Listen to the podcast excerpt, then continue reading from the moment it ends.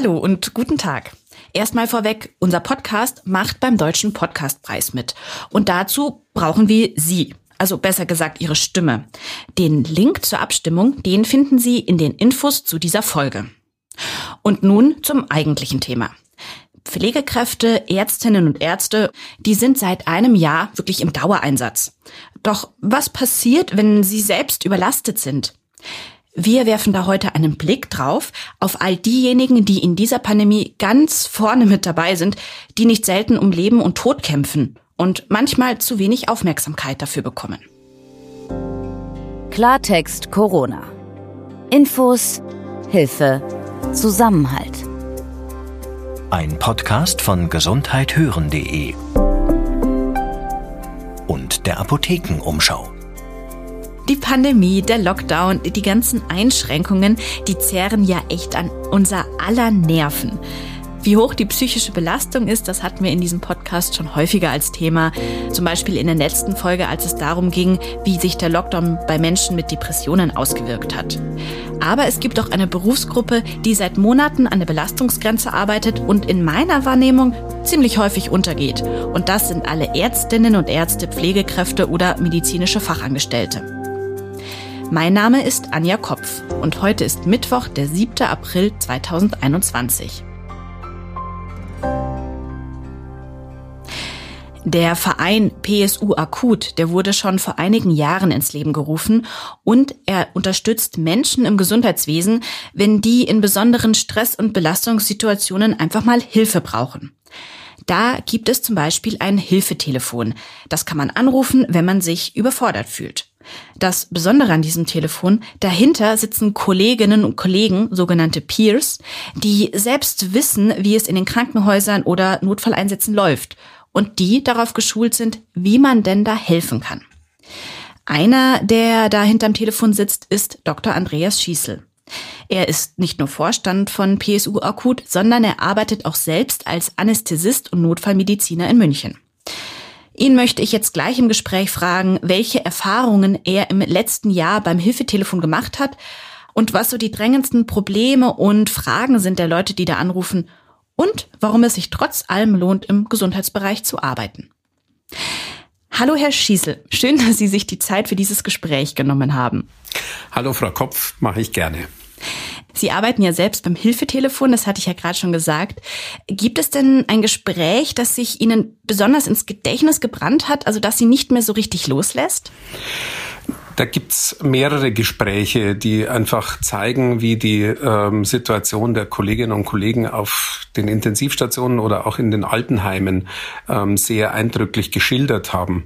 Ähm, also ich, mich lassen die Gespräche auch wieder los, aber ähm, sie beschäftigen einen schon äh, eine gewisse Zeit, weil man einfach merkt, äh, dass dieses Gegenüber mit der Situation ähm, nicht so gut klarkommt und das von sich selber eigentlich nicht gewöhnt ist. Können Sie denn beschreiben, gibt es da so bestimmte ähm, Probleme oder Sorgen, die immer wieder auftauchen, was Ihnen da so immer wieder bekannt vorkommt? Also am Anfang der Pandemie waren es die Sorgen um nicht ausreichende Schutzkleidung, die Angst vor der eigenen Ansteckung, ähm, gleichzeitig aber ein großer Mut. Da ist eine medizinische Herausforderung. Wir gehen das gemeinsam an und wir schaffen das. Mhm. Dann aber im Konkreten auch zu erleben, gerade auf den Intensivstationen, ähm, Kolleginnen oder Kollegen, die schon länger nicht mehr da waren, eingesprungen sind, sich ähm, erst wieder reinfinden mussten, ähm, die Hygienemaßnahmen ähm, sehr ja, streng natürlich sind, ähm, die Kommunikation zwischen den Kolleginnen und Kollegen sehr schwierig war. Das muss man sich einfach vorstellen, unter, dieser, unter diesen Schutzmasken miteinander zu kommunizieren in Zeiten oder in Augenblicken, wo es, wo es wirklich ähm, notwendig äh, ist, dass es sehr schnell geht, wenn jemand intubiert werden muss und so weiter, mhm. dann ist man das gewohnt, eine sehr schnelle Kommunikation ähm, zu üben und auch zu verstehen, was der andere braucht, ist in der Situation extrem wichtig. Mhm. Und das ist durch diese Schutzmaßnahmen wirklich, durch diese Infektionsschutzmaßnahmen ähm, gebremst und verunsichert den Einzelnen. Und da dann über eigene Fehler nachzudenken, dass man nicht schnell genug war, dass man das nicht verstanden hat, das ist was, was äh, sehr an diesen Menschen auch nagt. Und was sind so die Themen, die, die jetzt irgendwie sehr drängend sind, welche Sie gerade sehen? Ja, also wir haben so mal versucht, ähm, die Leute auch zu fragen, was ist so die Überschrift ihres Lebenskapitels vor einem Jahr? Mhm. Und da war es wirklich so, dass sie gesagt haben, ja, mit, mit Mut voran, gemeinsam schaffen wir diese Krise. Also schon so ein bisschen was ins Feld zu ziehen gemeinsam. Ja, aber was auch sehr optimistisch ist eigentlich, oder? Also wenn man so einer Pandemie gegenübersteht und weiß, da kommt was, das kennt man nicht, trotzdem so ranzugehen, ist ja total toll. Ja, ja, genau. Also es ist wirklich ein, ein, gutes Gefühl. Also auch mit dem Respekt natürlich und auch ein bisschen Angst dabei, aber die wird eher in den Hintergrund verdrängt, sondern die Herausforderung ist gesehen, wir im medizinischen im Gesundheitswesen sind einfach jetzt gefordert. Da kam auch so die Unterstützung der Bevölkerung, auch wenn das Klatschen nicht anhaltend was gebracht hat, aber zumindestens hat man diese systemrelevanten Berufe gesehen. Und die Menschen, die sind ja aus sich heraus schon motiviert und haben gesehen, das wollen wir jetzt gemeinsam schaffen. Mhm. Und ähm, dann ist natürlich so eine Zeit, wo man funktioniert. Da verdrängt man viele andere Sachen. Und inzwischen ist aber die Überschrift über diese Arbeitssituation oft ähm, Resignation. Die sehen einfach, äh, wie schnell auch äh, Menschen sterben und unter welchen Bedingungen der Isolation, ähm, der extrem schnell voranschreitenden Erkrankung. Und ähm, gleichzeitig ist so bröckelt die Unterstützung weg und man sieht eigentlich nicht, was was diese Menschen alles wirklich tagtäglich leisten müssen. Und das führt schon zur Frustration und sind einfach auch ausgelaugt. Die mhm. sind seit einem Jahr in dieser Situation, gerade auf diesen ähm, ja, Intensivstationen oder im Altenheim, die ja auch den Umgang mit Tod kennen, aber das ist eine andere Situation und es hört gerade nicht auf. Mhm. Also das ist auch, wie man es eigentlich bei der Gesamtgesellschaft irgendwie sieht, diese, diese Perspektivlosigkeit, man macht, man macht, man macht, man kämpft ja wirklich in dem Fall um Leben und Tod, aber man weiß nicht, wann man Land sieht. Ja, das ist richtig. Und man muss dazu auch noch sagen, dass gerade so im Pflegeberuf ähm, ähm, vorher ja schon die Belastungen so hoch waren. Wir haben mhm. vorher schon einen Mangel gehabt. Also ähm, hart gesagt sozusagen, der lahmende Gaul muss jetzt auch noch die ganze Pandemie stemmen.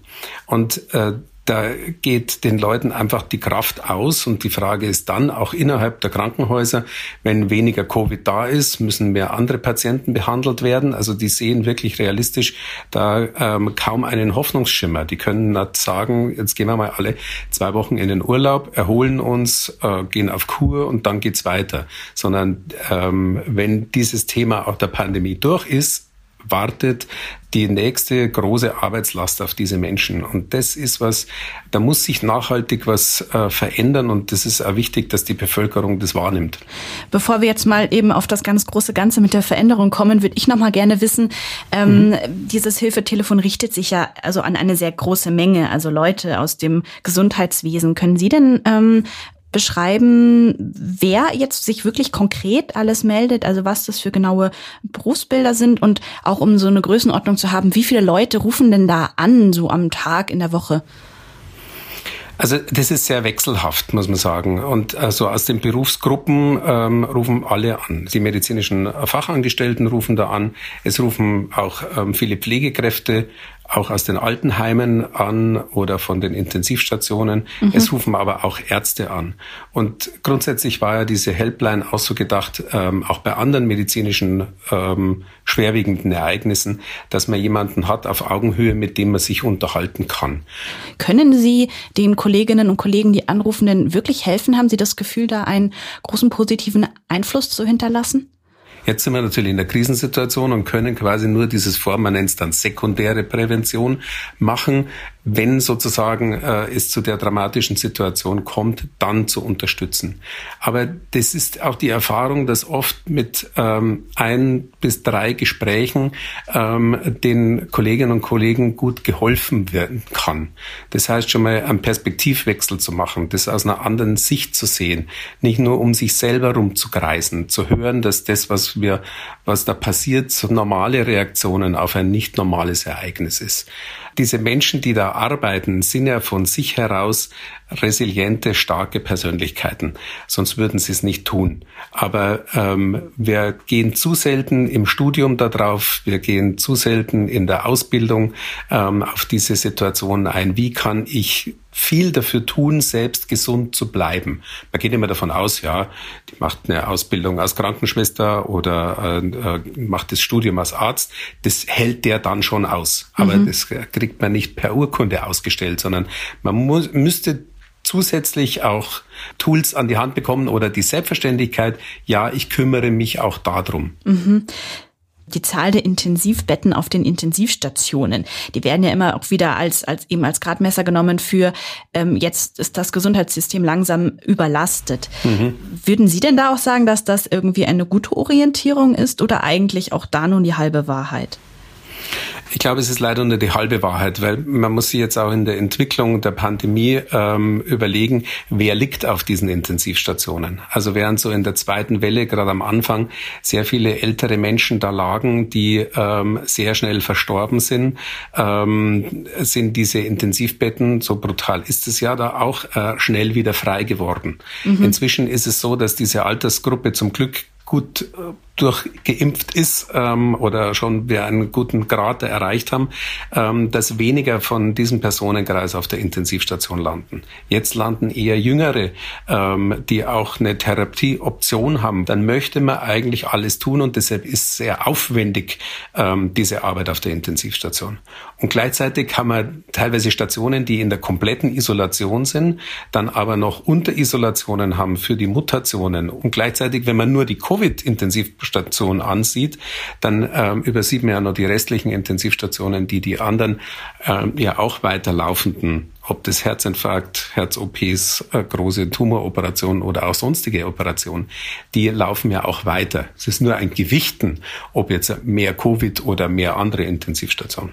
Mhm. Das heißt also, die Zahl sagt nichts aus über ich sage jetzt mal so die Qualität der Belastung heißt also, wenn jüngere Menschen dort liegen, dann hat man selber natürlich viel mehr hm, Arbeit. Es ist belastet einen selber, wenn man weiß, da liegt ein junger Mensch, für den möchte man sehr, sehr viel tun. Und ähm, gleichzeitig eben heißt es ja auch, dass genau alles andere, was daneben noch läuft, ja auch nicht mehr so gut mitlaufen kann. Mhm. Ähm, jetzt geht auch die Welle ja nicht unbedingt nach unten, sondern der Trend geht nach oben, die Kurve zeigt nach oben. Was würden Sie denn jetzt sagen, was Sie oder uns in den kommenden Wochen ja erwartet? Also die Arbeit wird uns nicht ausgehen, äh, in keinem Bereich, äh, nicht im Bereich der Intensivstationen. Wir sehen ähm, eine gewisse Entlastung in den Altenheimen. Mhm. Da ähm, beruhigt sich die Situation einfach durch die Impfung und das ist ja die große Hoffnung, dass auch ähm, wir möglichst zügig äh, mit den Impfungen in Deutschland weiterkommen. Aber trotzdem wird es Wochen und Monate dauern. Ähm, ich traue mich jetzt nicht zu sagen, wohin diese Welle geht. Ob die jetzt äh, äh, wieder ein Tsunami wird oder ob es eine Nachwelle wird, das, das kann man nicht sagen. Hängt letztlich auch ähm, von jedem und jeder ab in der Bevölkerung. Ähm, wie schaffe ich das noch, meine Kontakte zu reduzieren, ähm, möglichst wenig Risiko einzugehen? Ist jeder selber für sich auch verantwortlich, muss man sagen. Aber glauben Sie denn, dass mehr Leute einfach aufgrund dieser Belastung ja eine psychische Hilfe brauchen, weil sie eben sehen, da gibt's die nächste Querdenker-Demo, da gibt's die Nächsten, die sich nicht an die ähm, Regeln halten. Die Politik scheint komplett machtlos zu sein und wir selber stehen da und versuchen alles Mögliche, dass einfach äh, die Menschen nicht sterben oder zumindest schwer erkranken. Ja, also ich habe ja vorher erzählt von diesen Überschriften. Also am Anfang der Pandemie, wir ähm, gehen gemeinsam ins Feld und kämpfen dafür, also großer Zusammenhalt und Mut. Und jetzt äh, fühlen sich viele mit der Überschrift verraten und verkauft. Mhm. Ähm, die Unterstützung äh, der Allgemeinbevölkerung für diesen Bereich ist halt, äh, geht runter. Ist ja auch verständlich, weil alle müde sind. Alle können nicht mehr. Jeder versucht natürlich auch auf seines zu schauen. Wir haben hohe Existenzängste auch in der Bevölkerung. Ähm, wenn man so die Gastronomie schon mal anschaut oder die Einzelhändler, die, die haben natürlich andere Sorgen auch. Aber ähm, für die Pflegekräfte ist es so, so ein Querdenker Demo oder ähm, Impfgegner, das ist schon eine hohe Herausforderung. Also ich weiß auch, dass da äh, von Resignation, wie soll ich das denen erklären, bis Wut, ähm, bald liegt ihr bei uns, ähm, ist da alles da. Aber ich habe auch ähm, eine Rückmeldung von einem Kollegen, der in diesem Kreis dieses Gesprächs auch gesagt hat, ja, aber wir haben das Privileg zu wissen, wie gefährlich diese Erkrankung ist. Mhm. Und sowas aus dieser Perspektive mal zu sehen, nimmt einem selber vielleicht auch die Wut ein bisschen und die Verzweiflung, wie kann ich äh, mich mit diesen Menschen auseinandersetzen.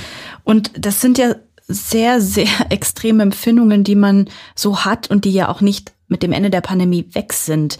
Also das mhm. heißt, es trägt sich ja noch weiter. Was, was glauben Sie denn, was passiert, wenn wenn wir die Pandemie im Griff haben? Also werden dann die Probleme angegangen, die Corona offengelegt hat?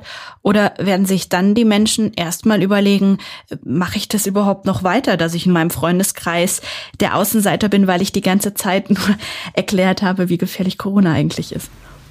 Ja, also das beschreiben Sie äh, schon viele dieser Gefühlslagen. Und ähm, ich sehe eine Tendenz, die will in die äh, Normalität zurück, in Anführungszeichen, in diese Normalität von zuvor. Ich weiß es auch von ganz vielen, die funktionieren jetzt, die lassen ihr Team nicht allein, ähm, die beschließen für sich, wir stehen diese Pandemie durch koste es, was es wolle. Aber dann werden Sie sich hinsetzen und mal mit einem Bleistift überlegen, was ist es, was bringt mir das Ganze? Ist es gut für mich, für meine Seele, für meine Wertvorstellung, für mein, ähm, mein Ideal zu arbeiten? Und auf der anderen Seite, wie viel Kraft nimmt mir das? Woher kommt etwas? Gibt es eine Form der Anerkennung? Ähm, und ich weiß, dass im Augenblick ähm, bei vielen ähm, da eher auf der Negativseite mehr steht und äh, viele sagen, ähm, ich kann mein Geld wahrscheinlich auch mehr einfacher verdienen. Was gibt es denn für Hebel, um, um die Leute auch zu überzeugen, hey, steigt da nicht aus aus diesem Job, ihr seid wichtig, das ist insgesamt wichtig. Oder auch um, um der Politik oder anderen zu sagen, ähm, hallo, die brauchen jetzt übrigens mal ganz dringend Unterstützung. Hm. Ich glaube, wir brauchen da schon einen Kulturwandel in diesem medizinischen Bereich. Wir müssen auch ähm, schauen, dass die Menschen adäquat bezahlt werden, dass sie Arbeitsbedingungen haben, die einen nicht krank machen, sondern gesund erhalten. Weil ähm, die, sage jetzt mal, intrinsische Motivation ähm, dieser Menschen ist sehr hoch. Aber ähm, die äußeren Faktoren müssen auch da sein die Anerkennung der Bevölkerung ist was Wichtiges. Mhm. Die Politik ist natürlich gefordert, ähm, diesen Gesundheitssektor sich noch einmal genau anzuschauen.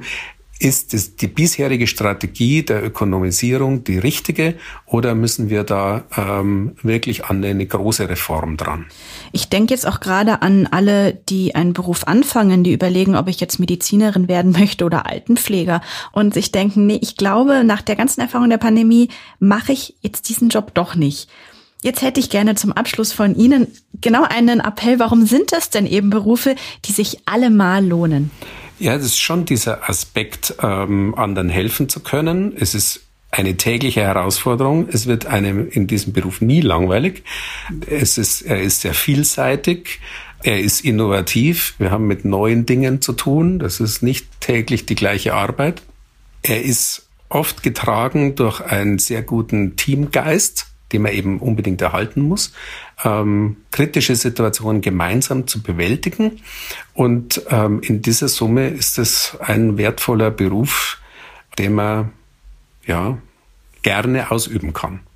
Herr Schießel, ich danke Ihnen vielmals für dieses wirklich spannende und mm, ja, aufschlussreiche Interview. Danke. Sehr gerne.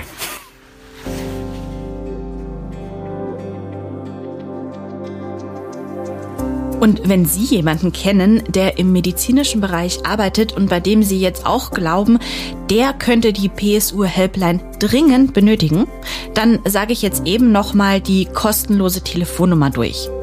Das ist die 0800 0911 912. Da erreichen Sie zwischen 9 und 21 Uhr immer jemanden. Und natürlich packe ich auch die Nummer eben in die Infos zu dieser Folge. Mein Name ist Anja Kopf. Und nochmal eben zur Erinnerung, wir haben uns um den Deutschen Podcastpreis beworben und dafür brauchen wir Ihre Stimme. Wo Sie abstimmen können, diesen Link, den finden Sie ebenfalls in den Infos zu dieser Folge. In der nächsten Woche, da möchten wir uns nochmal mit Corona und Kindern beschäftigen und uns nochmal die aktuellen wissenschaftlichen Stände anschauen. Also wie gefährlich ist Covid eigentlich für die Kleineren? Stecken die sich jetzt eigentlich häufiger an?